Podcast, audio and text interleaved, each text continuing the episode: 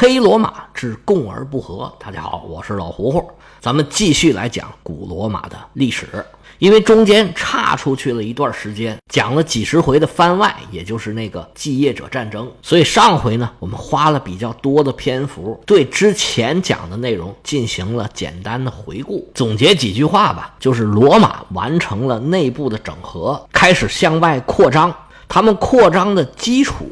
就是在拉丁姆形成的这个拉丁同盟，而他们最开始比较强劲的对手就是萨莫奈人。罗马人跟萨莫奈人进行了几十年的争夺，史称叫做萨莫奈战争。萨莫奈战争是从公元前三百四十三年一直持续到公元前二百九十年，一共是五十多年的时间。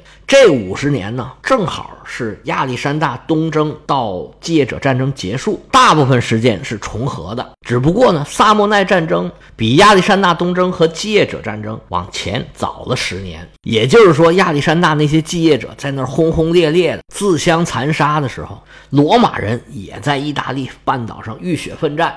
等继业者战争打完了，这些第一代的继业者们都过去了以后，罗马已经完成了意大利半岛的统一。这些继业者的第二代、第三代们将会面临着一个如狼似虎、穷凶极恶的罗马。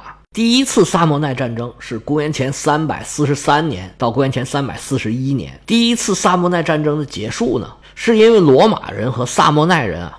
都有自己必须要解决的问题。萨莫奈人呢是在南部面临着塔兰托的威胁，而罗马人呢，他的拉丁同盟内部都站起来造了罗马的反。这次停战之后，罗马人迅速的平定了拉丁同盟，从此以后就没有拉丁同盟了。拉丁同盟原来跟罗马平起平坐，或者最起码是。只是认罗马当盟主的这些罗马周边的这些拉丁姆城邦，现在都已经成了罗马的属国。而我们讲到这儿，就开始滋出去，讲了继业者战争。为什么要从这时候开始讲继业者战争呢？因为在罗马平定拉丁姆的同时，亚历山大就开始东征了。这个时候呢，世界舞台的焦点都在亚历山大身上呢。一直到继业者战争进行这几十年，当时历史发展的主线都是在继业者战争这边，罗马呢只是一个支线故事。罗马不管是实力还是影响力，都远远的不如那些继业者。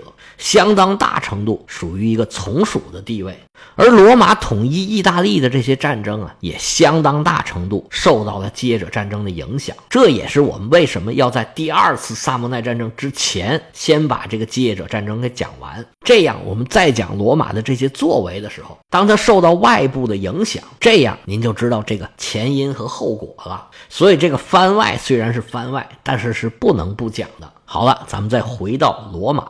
第一次萨莫奈战争之后啊，萨莫奈人一直在南方跟以塔兰托为首的这些希腊城邦在纠缠，中间一度啊，还因为亚历山大大帝的舅舅也叫亚历山大。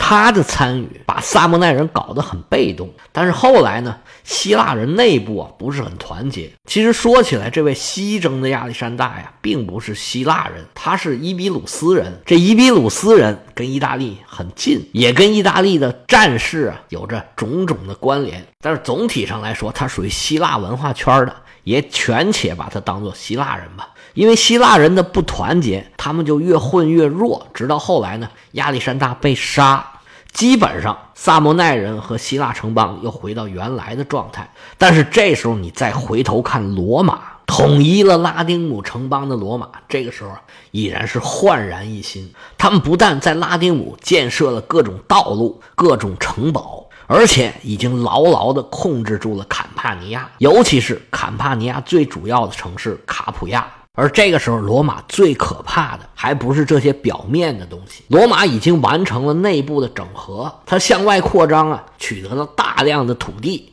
原来那些失地的农民都获得了通过战争得来的利益。现在他们内部的矛盾呢，相当程度上得到了化解，而且形成了一个主心骨，那就是罗马的元老院。所谓“共而不和”的“共”，这时候已经做到了。他们内部当然还有斗争，这个是不会停的，所有人都要争取自己的利益嘛。但当他们对外的时候，这时候就是非常团结。罗马人现在心气儿很高，而且每一个罗马公民啊都以罗马人为荣，这种向心力才最后决定了罗马能够走过这些沟沟坎坎，能有日后的成就。这当然都是后话了。但是罗马元老院的威力很快就要发挥出来了。在第一次萨莫奈战争之后，意大利半岛上逐渐就形成了这么几个势力，咱们一个一个说一下。原来在整个半岛上最强大的民族就是埃特鲁里亚人，但是他们走下坡路已经走了差不多一个世纪了。经过几场跟罗马人的交锋，埃特鲁里亚人的精气神现在已经远不如当初了。虽然实力其实还是有的，但是他们的进取心已经完全没有了。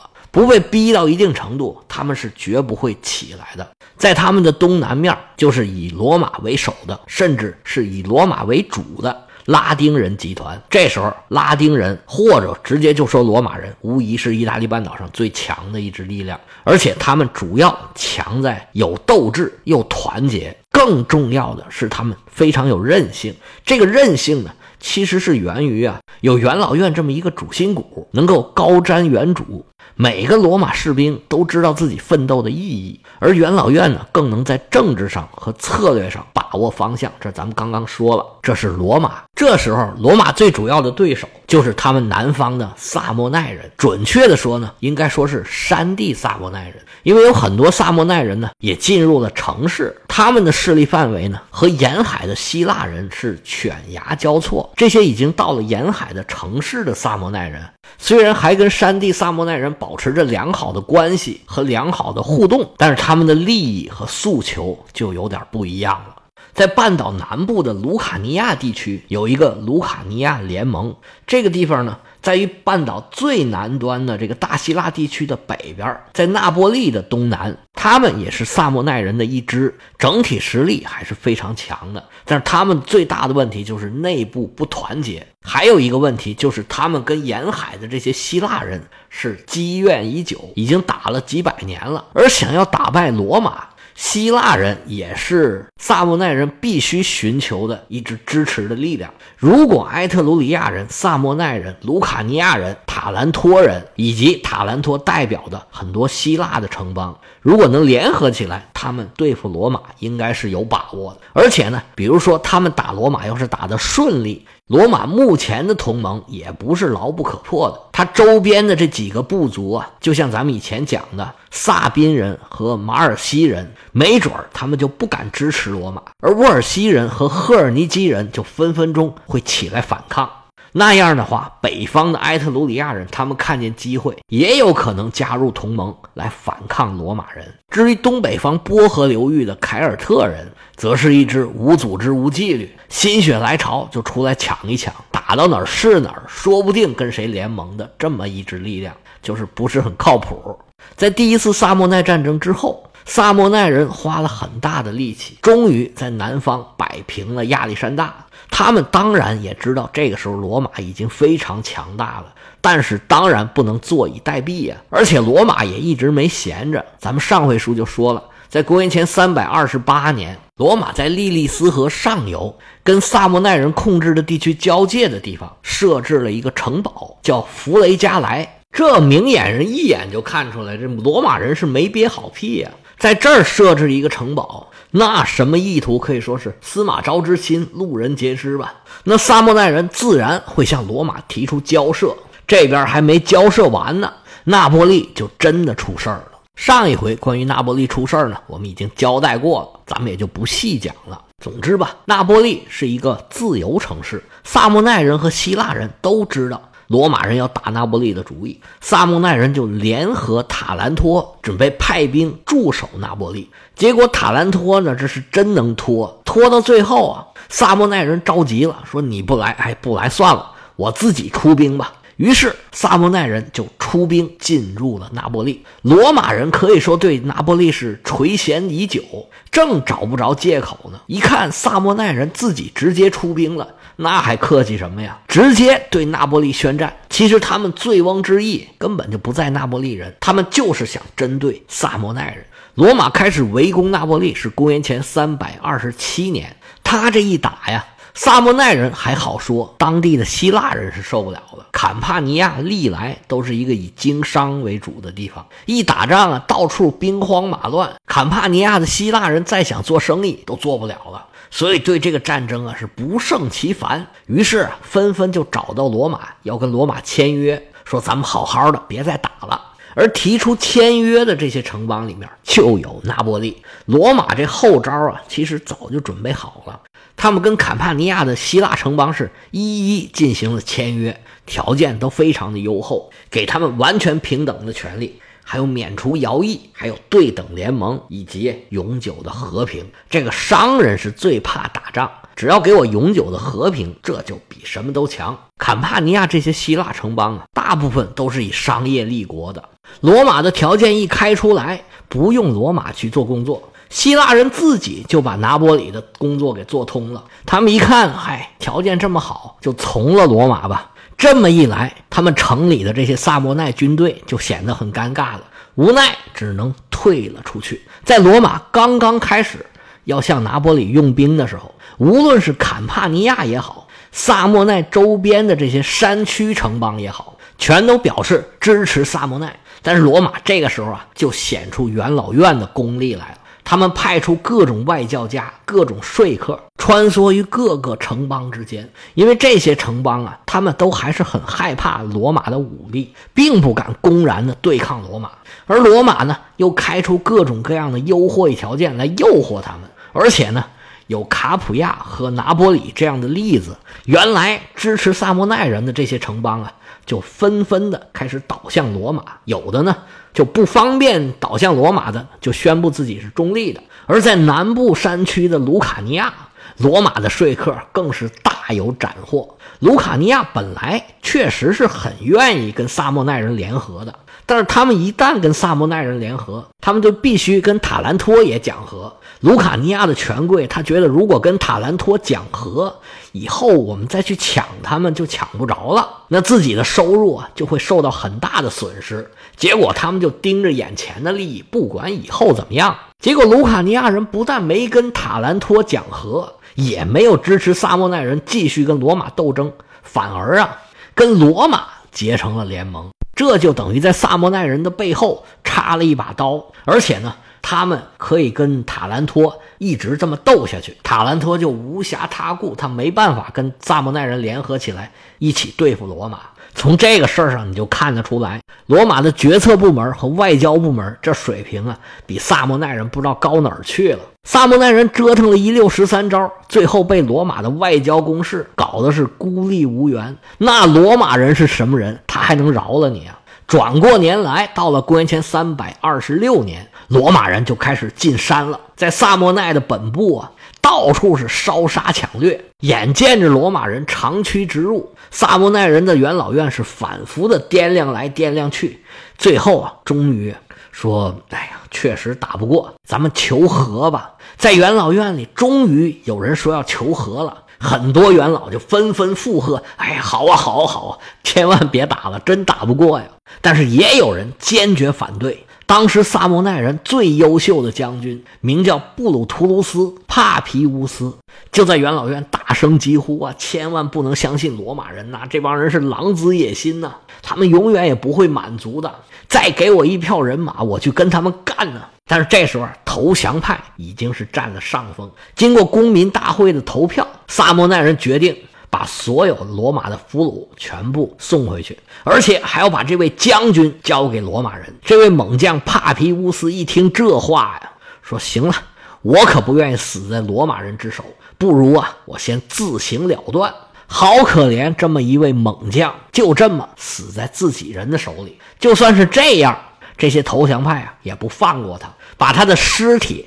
连同罗马的这些战俘一起交给了罗马人。萨莫奈人本以为我都这么认怂了，罗马人总该接受我们求和的条件了吧？结果他们带着诚意，带着俘虏，带着这位将军的尸首来到了罗马，满以为罗马会高高兴兴敲锣打鼓迎接他们这些投降的人，万万可没想到，罗马元老院不但不接受他们的投降，还把这个使者给羞辱了一顿。罗马现在的目标是非常的明确，我就是要赶尽杀绝，就是要把你给灭了。而罗马他这么做呀，也是有底气的。实际上这几年的时间，罗马通过各种手段，当然也包括外交手段，已经从几个方面牢牢的把萨莫奈给包住了。罗马从公元前三百二十六年开始出兵，到这个时候啊，是公元前三百二十二年，他在萨莫奈已经打了四年的仗了。萨莫奈人是节节败退，罗马人对自己啊。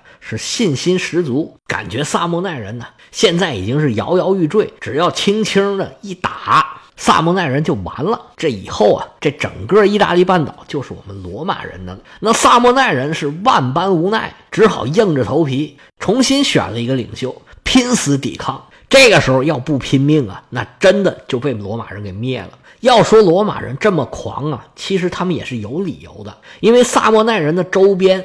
南边的卢卡尼亚，西边的坎帕尼亚，还有东边的阿普利亚，都已经跟罗马结盟了。尤其是阿普利亚，他们长期也跟萨莫奈人就不怎么对付。到这个时候啊，反对萨莫奈人就很积极。所以在罗马人看来啊，萨莫奈人已然是四面楚歌了。这东西南北不都已经被人包围了吗？而整个罗马军队的进军也很顺利，眼看。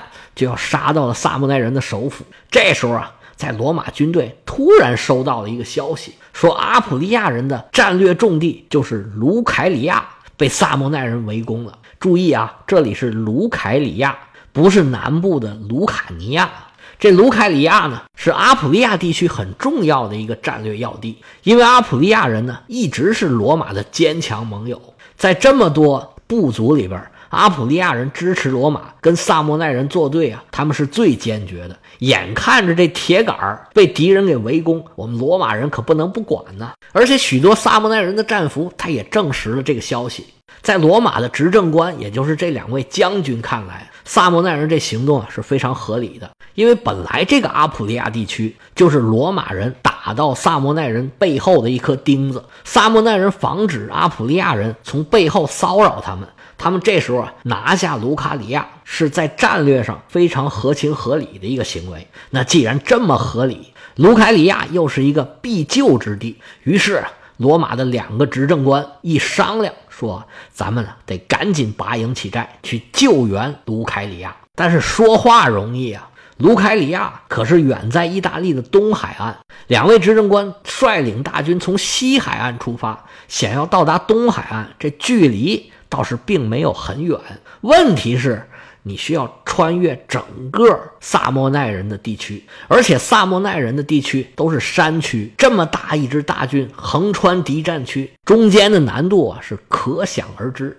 但是那也顾不了许多了，救援自己的坚强盟友，这事儿比什么都重要。罗马人从坎帕尼亚拔营起寨，一路上是饥餐渴饮，小行夜宿，用最快的速度朝着卢凯里亚进军。罗马人在这里啊，已经作战了有四五年了，而且呢，一直处于所向披靡的状态，所以他们呢，并不害怕萨莫奈人。走着走着，罗马大军来到了一处峡谷，嚯，这个山势险要。两边都是悬崖峭壁，中间是一片又低又湿的草地。两位执政官互相一对眼神说：“这地方可是叫落凤坡吗？”